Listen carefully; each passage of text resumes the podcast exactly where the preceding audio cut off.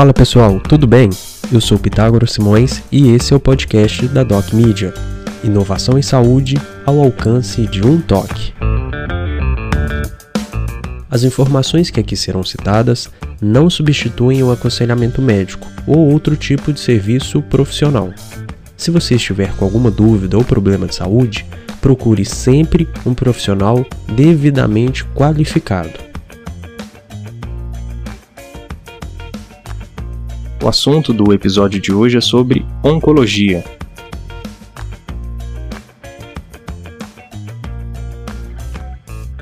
Nova droga conjugada anticâncer promete superar a resistência e reduzir efeitos colaterais. A quimioterapia sempre mostrou eficácia notável como tratamento de diversos tipos de câncer. Infelizmente, o surgimento de resistência por parte do tumor reduz sensivelmente sua eficácia com o tempo. A novidade é que pesquisadores do Instituto Coreano de Ciência e Tecnologia anunciaram o desenvolvimento de uma nova droga anticâncer que supera a resistência do tumor e que também possui um mecanismo que potencialmente reduz os efeitos colaterais. Segundo o artigo da equipe na Biomaterials, a nova droga é uma construção nanotecnológica onde uma molécula do quimioterápico doxorubicina é conjugada a uma molécula propoptótica por meio de um peptídeo que reage com a catepsina B.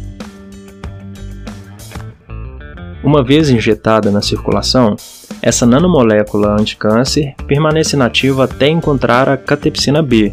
Quando ocorre a clivagem do peptídeo, são iniciadas simultaneamente atividade citotóxica e proapoptótica,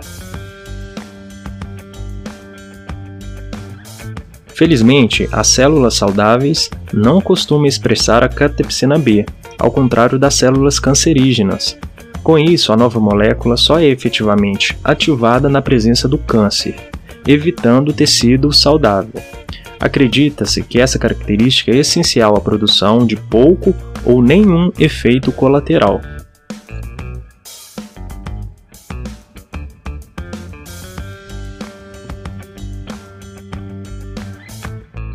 Os pesquisadores testaram a nova droga em um modelo murino de câncer de mama. Estudos de rastreamento mostraram grande especificidade, com a molécula se acumulando intensamente no tecido tumoral. Além disso, outro grupo de ratos com tumores metastáticos de pulmão foi tratado com a molécula e teve sobrevida global melhorada.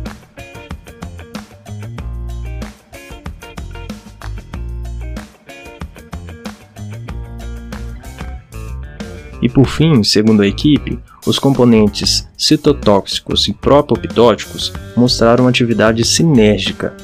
E segundo a própria equipe, essa pode ser uma estratégia promissora para o tratamento de tumores resistentes.